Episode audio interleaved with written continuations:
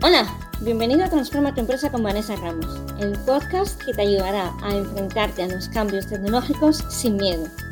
Yo soy Vanessa Ramos, ingeniero técnico en informática de vocación y apasionada de las tecnologías y las personas.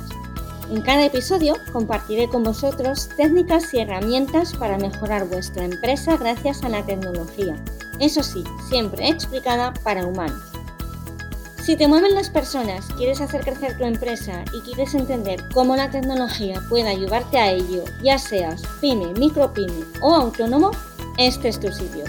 Bienvenido.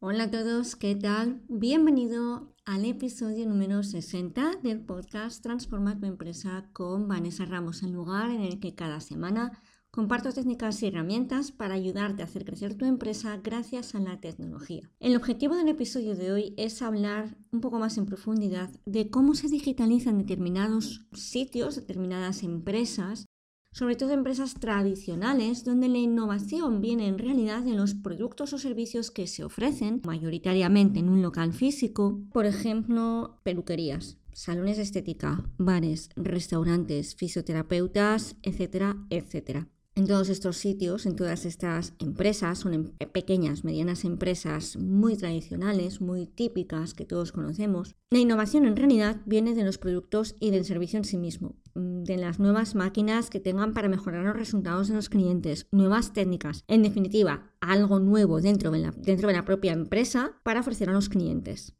En este tipo de empresas los procesos por lo general son manuales. Un peluquero tiene que hacer su trabajo directamente con las tijeras y con los cepillos, pero al mismo tiempo tiene que hacer otras muchas cosas más. Lo mismo le pasa al fisioterapeuta o a un bar o a una cafetería. Entonces, ¿cómo digitalizamos estos negocios locales, generalmente regentados por una o dos personas, sin procesos estandarizados y con mucho, mucho trabajo manual? Como puede ser la emisión de facturas, la contabilización de tickets, etc. Bueno, para empezar, si quieres crecer, tienes que tener claro que tus procesos, porque llegará el momento en que puedas crecer y necesitarás incorporar a otras personas, tienes que tener claro que tus procesos tienen que estar recogidos en algún manual. Odias esta palabra y lo sé clarísimamente que lo sé. Al final tú vas a querer que si tienes que incorporar a nuevas personas, querrás que esas personas no hagan exactamente igual que tú, o al menos lo más cercano que puedas a como lo venías haciendo hasta ahora, porque el perder clientes por un trabajo diferente hay muchos casos en los que no es contemplable.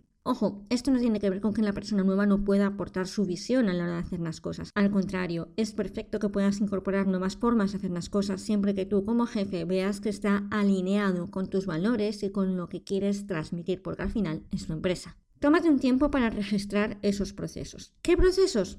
Pues en realidad absolutamente todo lo que tienes que hacer. ¿Cómo haces lo que haces? ¿Cómo tratas a tu cliente? ¿Cómo le haces sentir cómodo al entrar en tu local? ¿Cómo lo recibes? ¿Cómo lo atiendes? ¿Cómo haces el café para que sepa diferente al de la cafetería de al lado? ¿Qué le pones para tomar el café? ¿Atiendes con una sonrisa en la medida de lo posible? ¿Ofreces un café a los clientes mientras están en la sala de espera? Todo eso que tú haces y que solo tú sabes hacer tiene que quedar registrado.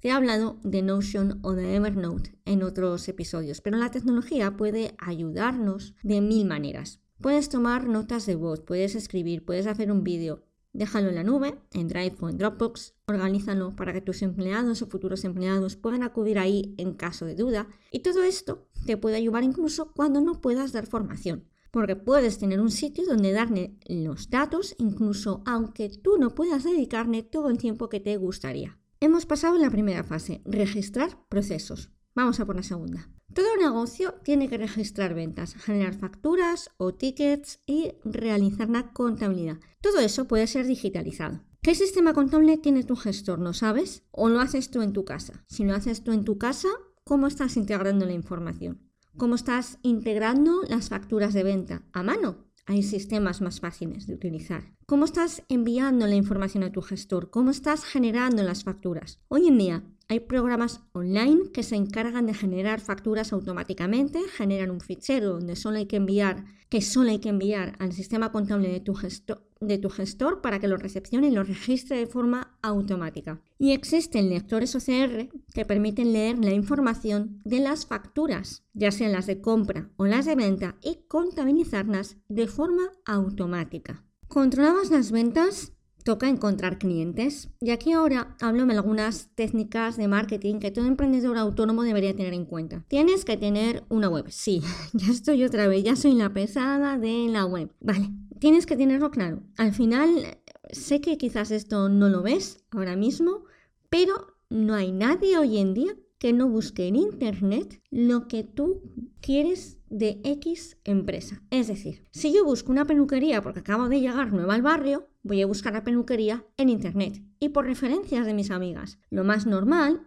de hecho ha sido lo que yo he hecho con mi, con mi peluquería, yo pedí referencia a una muy buena amiga y a partir de ahí busqué reseñas en Google. Es cierto que puede que tú pases de ella, ¿vale? Pero solo tienes que hacer que alguien se encargue, mínimo, un mínimo mantenimiento o bien subcontratas el trabajo o bien lo organizas tú, pero necesitas que haya un mínimo de mantenimiento de esa web. Hay un refrán que yo aplico para estos casos y es zapatero a tus zapatos. ¿Necesito una web si estoy vendiendo ya por Instagram? Bueno, siempre digo lo mismo, Instagram no es tuyo, la web, la web sí. Asegúrate de crearla en WordPress, hay mil razones para hacerlo así, y cuenta con un pago anual de hosting y dominio pero necesitas hacer una web. Todo el mundo busca en Internet hoy en día. Haz una analítica SEO. Pídesela a un profesional. Esto no es fácil, ¿vale? SEO no es mirar únicamente las palabras clave para intentar... No, no. Aquí hay un montón, un montón de factores que van desde el hosting, el dominio, la IP, la URL, etcétera, etcétera. Y por supuesto el contenido, ojo. Más consejos, engancha la web a Google Analytics y Google Search Console. Eso si vives en la mitad del mundo que está controlada por Google. Bing, Yandex, etcétera, etcétera, en otros casos. En cualquier caso, me da igual. Asegúrate de tener un registro de la gente que llega a tu web. No se trata de tener por tener.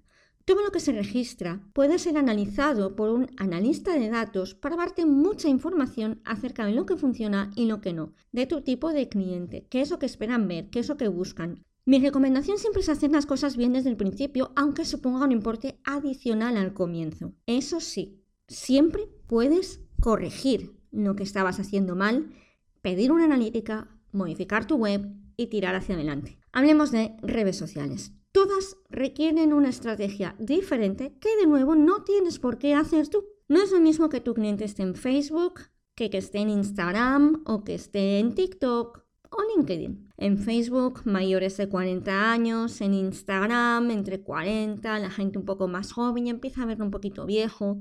Tienes que estar en TikTok si tienes una audiencia joven, de 20, 20 y pico de años, o incluso menos. Y sí, se puede hacer gran contenido, gran, gran contenido en TikTok. Y por supuesto LinkedIn, para los que trabajamos sobre todo con empresas. Mm, no te puedo dar recetas mágicas de hay que hacer un post a la semana, hay que hacer Instagram no sé cuántas veces. De verdad, o sea, entiendo que es muy difícil soltar el control de tus redes sociales. Porque además puede ocurrir que lleves tres meses o cuatro meses, cinco meses y no veas cambios. No hay problema, quizás es que esa red social no es para ti. Y en ese momento ya lo sabes, lo paras, pero hay que probar cosas. Seguimos.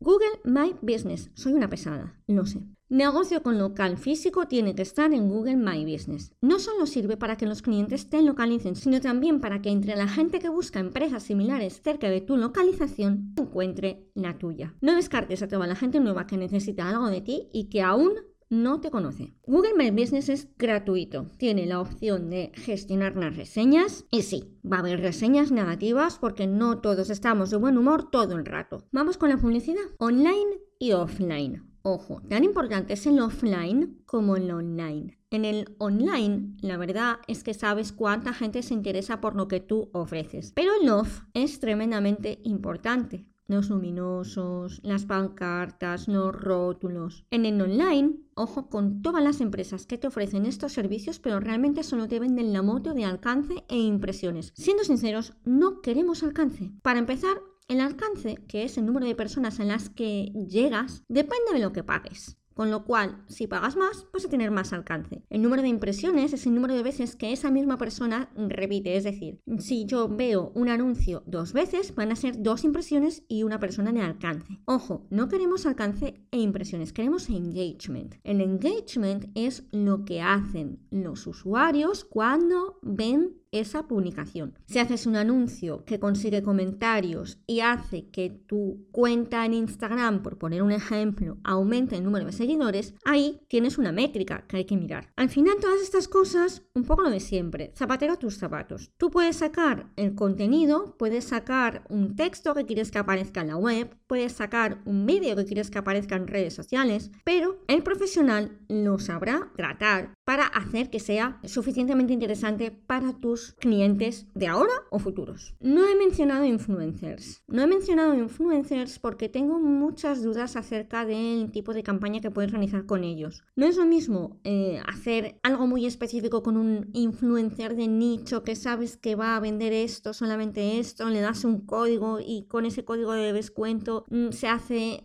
no sé, que el típico influencer que no paga, no va a pagar por nada de eso y encima no te va a llevar a nadie porque mm, su público no está ni siquiera en la zona donde tú estás teniendo tu negocio. Entonces, el trabajo con influencers Ojo, cuidado, esto hay que mirarlo muy mucho. Por último, y ya voy cerrando este episodio, céntrate en la parte que tú puedes controlar, que es lo que más tiempo te quita por lo general Normalmente suelen ser la emisión de las facturas, los tickets, etc. Entonces, si eso es lo que más tiempo te quita, céntrate en buscar a alguien que te ayude a automatizar esos procesos, porque al final tu área de creatividad, tu Ikigai, no está ahí. Espero que te haya gustado el episodio de hoy. Empezamos la serie de digitalización en empresas. Si quieres hacerme llegar otras ideas de las que te gustaría que tratara en el podcast, puedes encontrarme en mi web, vanessaramos.com o en mis redes sociales con arroba vanessaramos-com. Como siempre, muchas gracias por estar al otro lado. Si te ha gustado, ya sabes, dale me gusta, comparte, comenta, que es la mejor forma de que el podcast llegue a más gente.